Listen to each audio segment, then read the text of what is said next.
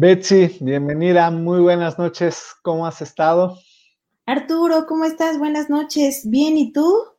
Un poco preocupado por toda la situación que estamos viviendo en general en México y el mundo. Es un tema complicado, es un tema doloroso que todas las personas hemos estado en, en este tema y lamentablemente nos estamos llenando de cifras y no hemos podido cómo aterrizar este punto en particular, pero no sé tú cómo lo ves, Betsy. Primero les compartimos el tema del día de hoy, es justo el tema de duelo y como bien menciona Arturo, pues es un tema que está pues hoy a la orden del día, ¿no? Hablando no solo de todo tipo de pérdidas que nos ha dejado el, el COVID, sí, sí está bastante interesante. Chicos, personas que nos están escuchando, bienvenidos. Si tienen algo que contarnos o que quieran compartir, por favor, bienvenido su comentario. Hablando pues de todo tipo de pérdidas, tanto el que ha perdido su trabajo en este tiempo, el que ha perdido un ser querido, como bien mencionabas, también en este tiempo he tenido pues varios conocidos, amigos, que le ha pegado fuerte la, el tema de COVID, que es en un estado emocional bastante complicado, difuso, ¿no? Todavía estamos como tratando de entender toda esta situación que ya cumplimos un año, ¿no? Yo recuerdo, empecé desde marzo del año pasado, comenzó a hablarse de este tema de, de COVID en, que está fuertísimo en otros países y llegó aquí con nosotros marzo, abril, ¿no? Y que apenas estamos como asimilando todo, todo esto que está pasando. Y bueno, ya habíamos dicho tú y yo a lo mejor eh, hablar de este tema de COVID otra vez, no está tan interesante, pero este tema de, del duelo, de cómo lo estamos viviendo, de cómo estamos asimilando lo que nos está pasando, es pertinente. Hay aquí un comentario delicado que nos comenta Jessica Alpizar. Que nos comenta también los que se deprimieron y se quitaron la vida, por supuesto. El punto más importante que tenemos que entender ahorita, todos, todos, todos estamos en duelo. Como decía Betsy, tenemos el duelo de trabajo, tenemos el duelo de amigos, tenemos el duelo de planes, todos los que habían planeado sus bodas, 15 eh, años, reuniones, cumpleaños.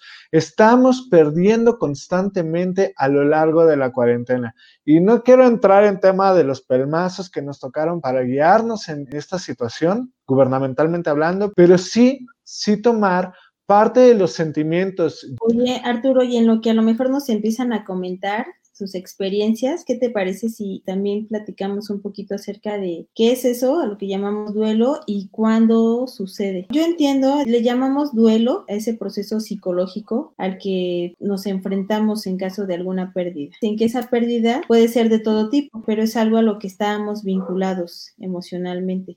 El duelo en general nos va a llegar expresando este dolor interno sentimental, espiritual, psicológico y físico, todos estos padeceres que empiezan después de la pérdida de algo, de alguien, de alguna situación, de alguna circunstancia. Como les comentaba, estamos de verdad en un periodo de constante duelo. Trabajo, amigos, vida, se nos están empezando a acumular y nosotros cargamos estos padeceres y no nos estamos dando cuenta. También aquí hay un punto bien importante que no necesariamente tomamos este duelo eh, como algo de, ah, ya estoy sufriendo, ya me di cuenta que traigo duelo. No, no es cierto.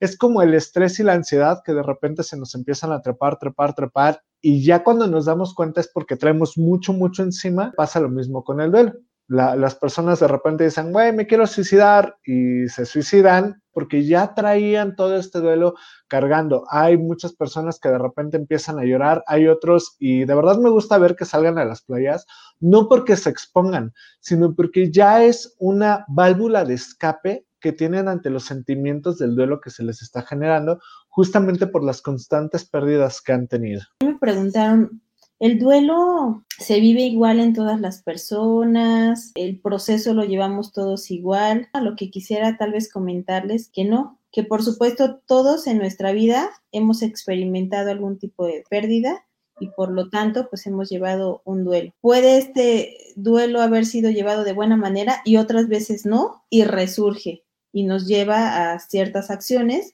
que pueden desencadenar a un suicidio. Pero sí es importante mencionarle a la gente que el duelo es distinto en cada persona porque el nivel de vinculación, capacidades que cada uno de nosotros tenemos, pues es distinto. Los expertos nos dicen que el proceso de duelo puede llevarse en un año. También he escuchado a muchos otros autores que dicen, bueno, es que el duelo no tiene tiempo, depende de cómo cada persona lo va resolviendo y lo va asimilando y por ahí quizá más adelante hablemos de las etapas por las cuales debemos de pasar cuando tenemos una pérdida. Y es bien reconfortante que, que cada quien lo vive de forma distinta, no tiene que ser igual al vecino, que, ay, el vecino se recuperó bien rápido yo llevo aquí estancado seis meses. No, ¿no? No, no nos preocupemos por eso, sino más bien de, pues, eh, eh, dependerá de, la vinculación que tú hayas tenido, pues, con, en este caso hablando de personas, ¿no? O con tu trabajo, o bien, o con, bien mencionabas tú, o con una amistad, o con una pareja. El duelo lo vamos a, a vivir. Primero, dependiendo de nuestra personalidad y segundo, dependiendo del valor que le demos a lo que estamos perdiendo. Nos comenta Jessie Alpizar, perdí la tranquilidad de salir sin miedo. Lo más normal que les está pasando a todos ahora que sonó la alarma sísmica, salgo sin cubrebocas y empiezo a ver gente en la calle y me empiezo a aterrar y ¿qué hago? Y me regreso y no porque entonces se va a caer el edificio y mejor me quedo acá afuera, pero me va a contagiar. Y eso ya por poner un caso extremo que nos pasó, ¿no? Pero si se nos olvida también de repente como para ir al supermercado o alguien tose en el supermercado, ya empezamos a generar este miedo que nos da ansiedad y que necesariamente nos da inseguridad. Entonces, si es una pérdida que estamos viviendo, porque la empezamos a cargar y regresamos a nuestra casa y pues no nos quitamos ese traje ni ese estrés. Hoy por la mañana salí a correr un ratito o sea, sales a correr y entonces eh, empiezo a ver, no lo había hecho, ¿eh? es el primer día de pandemia que decidí salir, llegué al parque y todos con, con su cubrebocas, ¿no? Lo primero que me llegó a la mente es, es, que parece que todos estamos disfrazados, ¿no? No le alcanzo a ver la cara, el rostro completo al otro. Y también, como dice Jess, o sea, voy corriendo y te vas cuidando, te vas cuidando de que la gente no se acerque, de no acercarte a la gente. No, sé, si sí es diferente y sí esta tranquilidad de la que habla y es que antes pues eso no nos preocupaba, de, incluso salías y había una convivencia y, tratabas de, ahora es como con miedito, como con reserva, como cuidando quién se te acerca. Sí, totalmente de acuerdo con, con, esta parte que comentas, ya nos vamos cuidando, que yo también veo prudente que nos vayamos cuidando de, de los demás, eso es algo bueno, pero no al nivel de obsesión que lo estamos manejando. De todas maneras, ustedes que nos están escuchando, más adelante, ya casi para el final, les vamos a platicar justamente de puntos de herramientas que pueden usar para que no nos esté afectando tanto el, miedo durante este periodo de cuarentena, el estrés y el duelo. Hoy, hoy, es un programa enfocado al duelo, entonces les vamos a dar estos puntos. Leemos el de Jesse, dice, en estos momentos ni siquiera se puede pasar el duelo de la forma o de forma normal, habitual. En algunos casos hay familias que no han podido velar a su familiar o que no han podido despedirse de ellos y eso aumenta el dolor por supuesto, es algo de lo que platicábamos justo en, esta, en este tiempo de COVID, el, el duelo, la asimilación eh, eh, este, y, e incluso el rito que normalmente se lleva a cabo está siendo, es distinto. Está siendo distinto, pero no está siendo más doloroso. Coincido, coincido en que, sí, coincido en que la pérdida es la misma, ¿no? Solo a lo mejor este usos y costumbres, que ahora, ¿no? Que tenemos que hacerlo de forma distinta, pues está también interesante decir, bueno, pues decir que en este momento pues no, no puedes ir justo a reunir toda tu familia, eh, llegar a un velatorio y entonces convivir con el resto, compartir y despedirse también de la persona. He sabido que, hay gente, no sé si lo siguen haciendo no, había velatorios de 50, 100 personas que hoy en día eso no lo puedes hacer, ¿no? O si lo haces, pues implica, por supuesto, un riesgo del que también hablábamos. Estoy velando a un, ser querido, pero si me atrevo a hacer estas reuniones masivas, pues también estoy poniendo en riesgo al resto de las personas, ¿no? Familiares o amigos. Aquí hay un tema, no quiero esbozar ni quiero meterme en terrenos de la religión porque no es mi tema, yo soy psicólogo y, y cada quien tiene creencias bien diversas, pero la realidad es que los, toda esta parte del velatorio, toda esta parte del duelo con los familiares y todo, todo el rito de sepultura es para los vivos, no es para los muertos. Es una forma en la que tenemos nosotros como humanos que nos quedamos viendo un cuerpo que verdaderamente no se levante en lo que nuestro cerebro está reaccionando de que ya no lo vamos a ver pero también le metemos mucho, y sobre todo aquí en México, sobre todo aquí en México le metemos mucho el sentido del dramatismo y del quiero que me, vean, porque sí, se murió mi tío, pero vean yo cómo me paro aquí a llorar y entonces ustedes y yo me saca el rosario y por ejemplo, a mí me ha tocado ver que llegan y rezan el rosario para los que son creyentes de esa religión, le meten el acelerador, no saben lo que están rezando, no se están despidiendo del muerto, pero están llamando la atención. Entonces, todo este tipo de eventos en realidad es que es para los vivos, no es para la persona que se fue.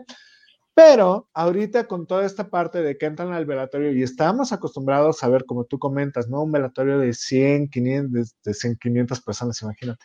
50 personas llorando por la persona, pensamos, ah, es que le querían más y como nada más vinieron dos, entonces le querían menos. No, la realidad es que no importa cuántos lo hayan querido, si a ti te hace falta, lo que te va a doler es que él te hace falta. Y este es un punto que tenemos que llevar adelante y que justamente para las personas que han perdido que hemos perdido seres queridos durante este periodo, te impacta el, el ver que nada más hay tres personas y todas separadas y medio llorando, medio no. Entendemos la situación, pero la realidad es que me hubiera dado lo mismo junto con los familiares de, de, estas personas que hubiera habido 500, porque hoy, después de semanas de que no está la persona, ¿qué me importa cuántos subieron ahí? Sigo sintiendo su ausencia. Entonces, quitarnos, darnos este borrón de realidad, del llamar la atención, del glamour, de todo el festejo, que la parafernalia que se hace alrededor de los ritos luctuosos, nos dará cuenta justamente de eso, que la persona ya no está y el sentimiento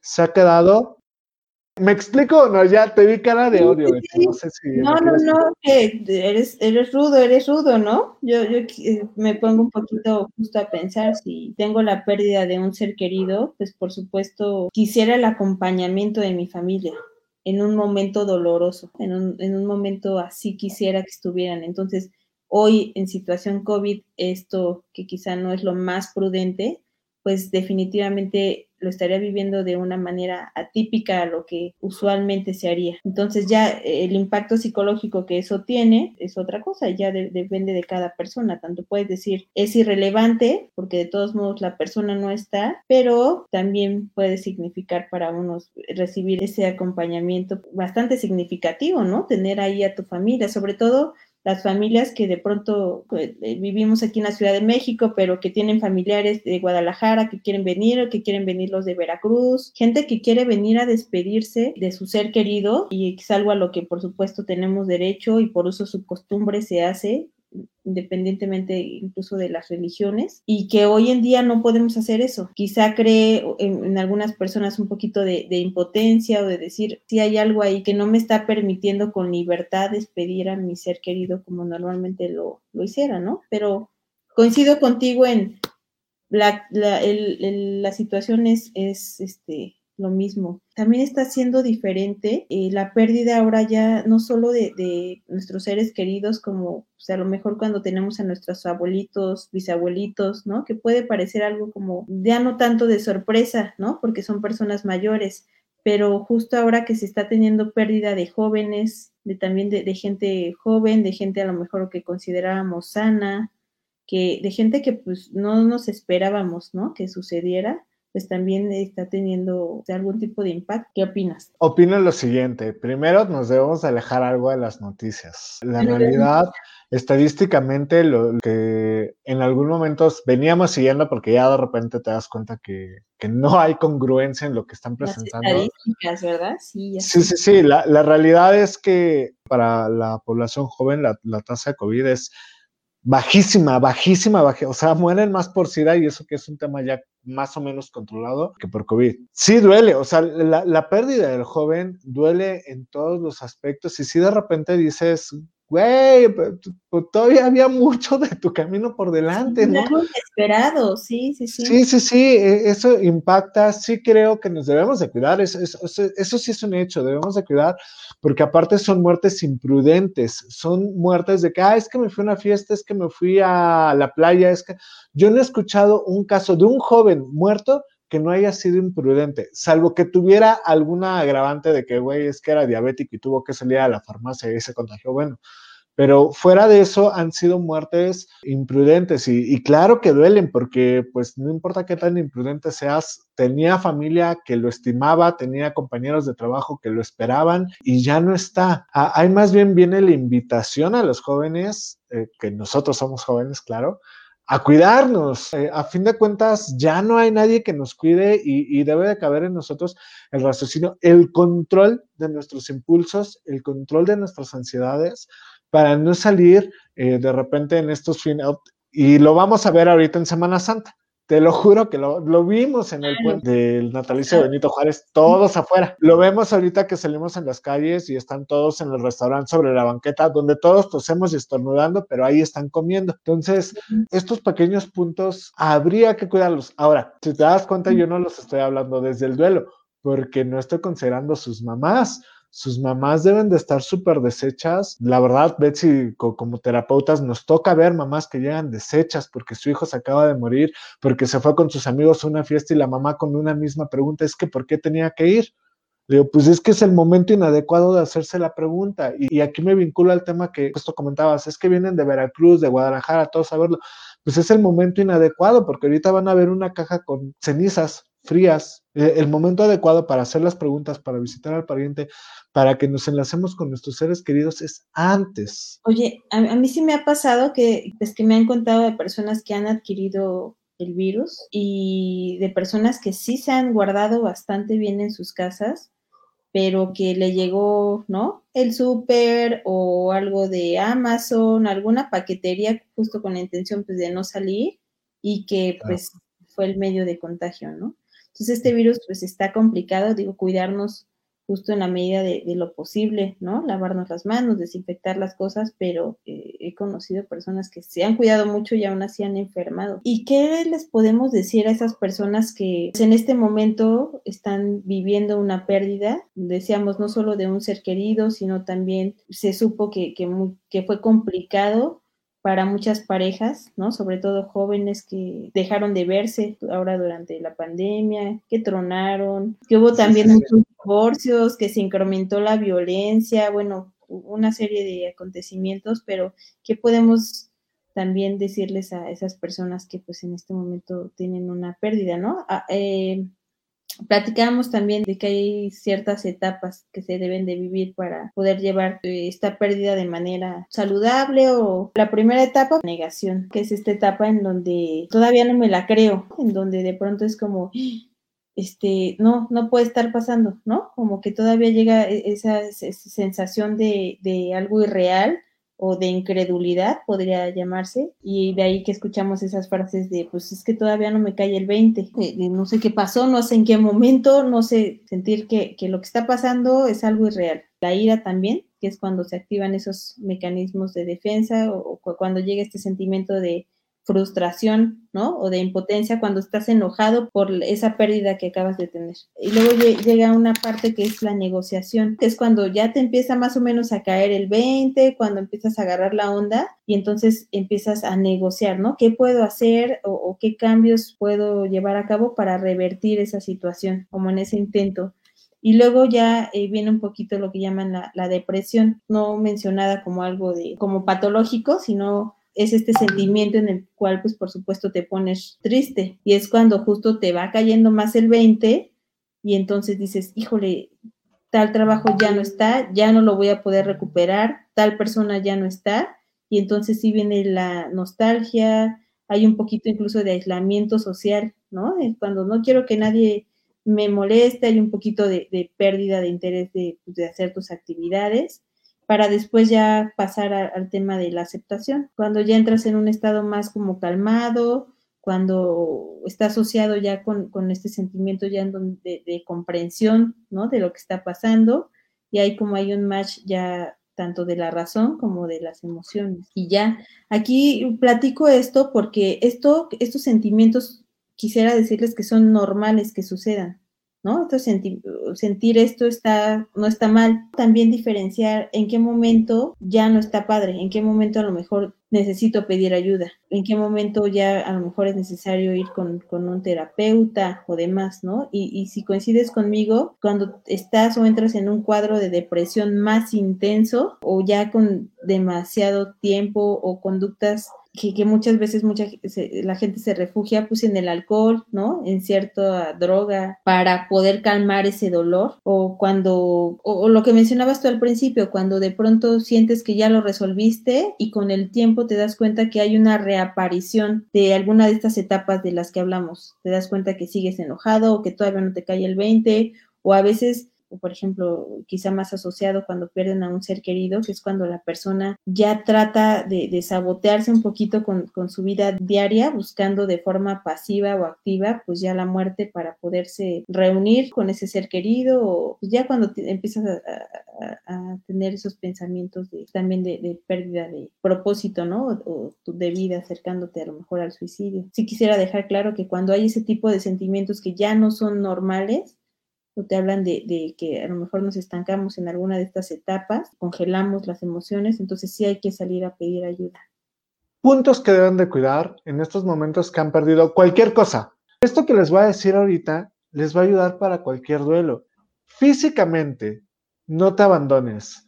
Come, haz ejercicio, nada de me voy a quedar con la pijama porque estoy triste. No, por favor, arréglate. Vete al espejo, reenamórate de ti, haz que físicamente te sientas muy a gusto.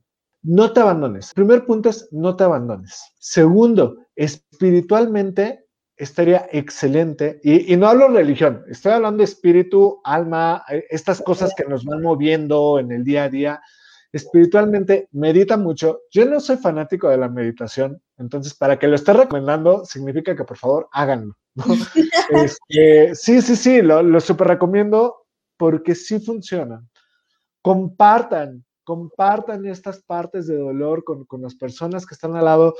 Compartan, pero no saturen. Comparte con alguien, llega, coméntale, estoy triste porque perdí a alguien, pero no le empiezas a decir, y luego voy a perder y tal, y tú que perdiste y tal, y nos empecemos a, saturar. No, no, no. Comparte lo más que puedas tus sentimientos. Sí, claro, porque al hablarlo, perdón, ¿no? Que quisiera solo no, sí, sí, connotación. Sí, justo al hablarlo, pues uno pues se vacía un poquito, ¿no? Si traes el vaso lleno hasta el tope, justo al compartirlo, al hablarlo, pues vas bajando un poquito ese nivel de, pues, de lo que traigas, ¿no? Llámese estrés, de tristeza, de muchos, de muchas cosas. Exactamente, pero no por bajártelo tú llenes al de al lado. O sea, vamos equilibrando de forma pertinente, ¿no? En donde Exactamente. lo hablo, pero pues sí, no, no sin afectar al otro. O, sin que la charla sea, ¿no? Exponencialmente de cinco horas de lo mismo, sino lo comparto y también le doy paso a otras, a, pues, a otra conversación, ¿no? Claro. Ahora, personalmente, no pierdas el rumbo. Yo sé que si te quedaste sin trabajo, de repente vas a empezar, es que no, la enfermedad me quitó el trabajo y ahora qué voy a hacer. Lo mismo que has hecho siempre. Recuerda que has salido adelante con rupturas de corazón, cuando no tenías para la universidad, saliste adelante en tu primer trabajo que te corrieron, saliste adelante cuando la novia te puso el cuerno, saliste adelante cuando le caías mal al profesor, saliste adelante, siempre has salido adelante. Y esta parte la tienes que recordar. Este virus sí está muy cabrón, muy cabrón. Pero tú, yo no somos ni biólogos ni médicos y nosotros no vamos a acabar con este virus. ¿Qué es lo que a nosotros nos toca hacer? Salir adelante como siempre, siempre lo hemos hecho. Porque no ha habido un punto que nos haya vencido, porque por eso seguimos respirando. Entonces, no importa lo que hayas eh, perdido, vamos adelante, puedes con más. Acuérdate que has podido antes. Entonces, personalmente, no pierdas tu rumbo, adapta tu rutina se vale decir, no, bueno, sí, ¿no? Eh, tal COVID está, ¿no? Por su culpa, lo que sea, pero que no sea un, que eso no me detenga, ¿no? Ok, sí, estamos viviendo una situación difícil, ni modo, voy a echar, a lo mejor voy a tener que echarle un poquito más de ganas o un poquito más de empeño, pero lo hago, ¿no? Exactamente. Voy a tener que adaptar mi rutina, voy a tener que ser creativo, voy a tener que empezar a socializar de otra manera. Sí, sí, todo eso vas a tener que hacer. Qué injusta es la vida, qué maldito es el destino, pero son cosas que tenemos que hacer porque antes que nada somos humanos y como humanos nos adaptamos. Y no quiero citar a Darwin porque no sé qué tan benéfico es hablar de humano y Darwin, pero si no evolucionas, si no te adaptas, mueres. Entonces, venga, vamos a adaptarnos. Esto es lo que hay. Y has podido antes y vamos a poder ahora.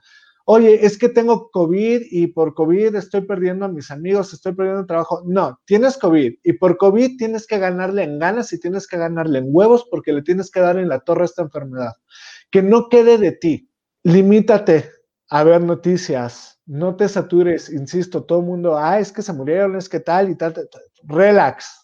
La vacuna te va a llegar cuando te tenga que llegar, la enfermedad te va a llegar cuando te tenga que enfermedad. No te satures. Tú cuídate Cuídate, no te empieces a estresar porque luego platicaremos de la relación entre el estrés y las enfermedades y es muy grande. Y por última, y para mí la más importante, aunque ya sé que lo estaba esbozando desde el principio, pero cognitivamente, yo sé que es doloroso y mira, se me asaban las lagrimitas porque, porque de verdad se han ido personas que he querido mucho, mucho, mucho, mucho.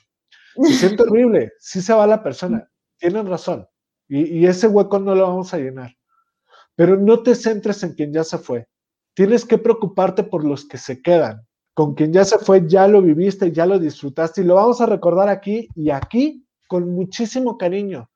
Pero se están quedando personas se está quedando tu mamá, se está quedando tu novia, se está quedando tu hermano, se está quedando alguien que también tienes que aprovechar, que también tienes que apreciar, que también tienes que explotar el tiempo que esté contigo. Porque hoy fue COVID, pero mañana va a ser un carro o un paro cardíaco u otra enfermedad o el tiempo o la distancia, pero te los van a quitar. Y si no aprovechas a quien tienes aquí y ahora, toda tu vida te la vas a pasar en duelo tras duelo tras duelo. Pero la vida se trata de aprovechar a quienes están ahorita.